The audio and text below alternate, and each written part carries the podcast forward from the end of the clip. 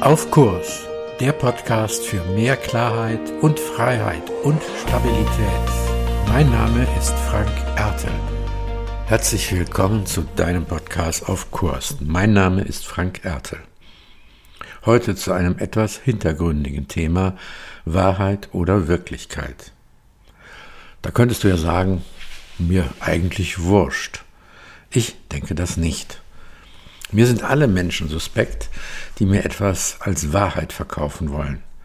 Dabei finde ich es noch nicht einmal wichtig, ob sie mir eine sogenannte echte Wahrheit oder eine alternative Wahrheit verkaufen wollen. Ich möchte hier bezweifeln, dass es so etwas wie Wahrheit tatsächlich gibt. Wir haben das doch alle gelernt, dass Menschen Dinge völlig unterschiedlich sehen.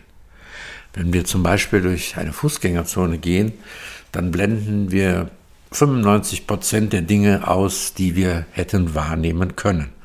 Sie haben für uns keine Relevanz, sie sind nicht wichtig. Und im Zweifelsfall stelle ich immer wieder fest, dass meine Frau ganz andere Dinge wahrnimmt als ich. Ja, woran mag das liegen? Welches Interesse liegt da wohl dahinter? Wir kennen das auch als Phänomen aus Gerichtsprozessen, dass Menschen ein und den gleichen Unfall vollkommen unterschiedlich beschreiben und entsprechend dann auch aussagen. Wenn jemand im Hintergrund jetzt ein Geräusch gehört hat, dann ist das mein Hund. Also Menschen sagen völlig unterschiedlich in Gerichtsprozessen aus, obwohl es doch ein und derselbe Unfall gewesen ist. Was ist da Wahrheit? Was sind da Wirklichkeiten? Gibt es so etwas wie verschiedene Wirklichkeiten? Ich lade dich jetzt zu einem Hörbeispiel ein. Vielleicht kennst du es schon. Ich spiele nämlich jetzt einen Klingelton ab für ein Smartphone.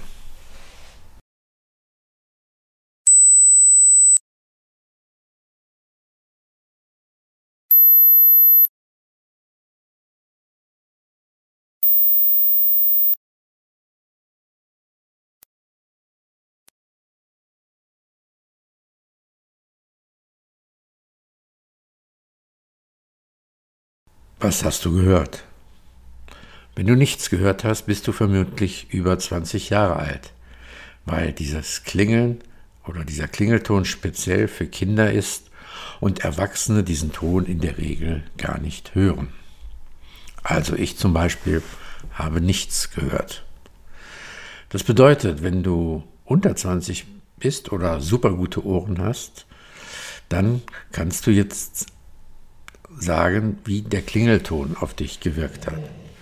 Wenn du mutmaßlich über 20 bist, dann kannst du darüber reden, wie die Stille auf dich gewirkt hat. Ein und dasselbe Ereignisse, aber völlig unterschiedliche Wirkung. Und ich schwöre, es war kein Fake, ich habe den Klingelton hier wirklich eingespielt. Wenn du ein Wahrheitsliebhaber bist, willst du vielleicht darüber reden, ob das wahr ist, dass ich ihn eingespielt habe oder nicht. Ein anderes Konzept ist es aber, bei dem zu bleiben, was Wirklichkeit ist. In dem Wort Wirklichkeit steckt das Wort wirken. Das heißt, es wirkt etwas auf mich. Das heißt, wenn du mit der Idee, dass es im Leben nicht um Wahrheit, sondern um Wirklichkeit geht, wenn du damit lebst, dann wirst du immer wieder danach fragen, wie hat etwas auf mich oder auf einen anderen gewirkt? Und das ist eine ganz andere Grundhaltung. Wahrheitsliebhaber suchen nach der einen Wahrheit, für die sie stehen und die für sie etwas Letztgültiges hat.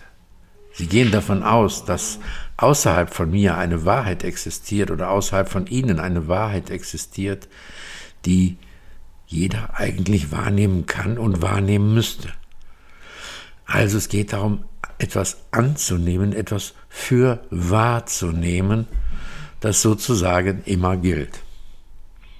Ein starkes Argument dieser Haltung ist es zum Beispiel, wenn ich eine Tasse Tee auf meinem Schreibtisch stehen habe, dann steht die ja auch da, wenn ich nicht im Raum bin. diese Tasse also nicht auf mich wirkt. Aber wie ist das mit Dingen, die gar nicht real fassbar sind, die dastehen? Zum Beispiel einer Paarbeziehung. Wie ist das da mit Liebe? Geht es dann immer um Wahrheit und wie wahr das ist? Wirkt Liebe dann gleich oder wirkt sie gleichermaßen anders oder doch ganz anders? Wie ist das in solchen Beziehungen?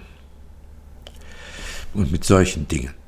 Ein Richter im Gerichtssaal wird auch eher nicht versuchen, die Wahrheit zu finden. Er wird sich ein Bild machen aus der Vielzahl der Aussagen, der Interessen, dem Auftreten der Zeugen, den Perspektiven, den Absichten und er wird es auf sich wirken lassen, was er da gesagt bekommt, um so zu einem Bild zu kommen, das er oder sie dann für eine Wirklichkeit hält und das die höchste Wahrscheinlichkeit hat. Und wenn das klar und eindeutig für ihn ist, wird er dann auch in seinem Urteil ausdrücken. Was daran Wahrheit oder keine Wahrheit gewesen ist, das wird auch die Richterin oder der Richter nicht wissen. Welchen Nutzen hat es, von einem Konzept von Wahrheit auszugehen? Es gibt Menschen eine Sicherheit, manche Menschen eine Sicherheit. Und es führt auch oft zu Gesprächen, in denen ich versuche, den anderen doch von meiner Wahrheit, die ich doch für objektiv halte und von der ich denke, dass es sie gibt, zu überzeugen. Was mich dann wieder, wenn ich eine solche Haltung habe, stabilisiert.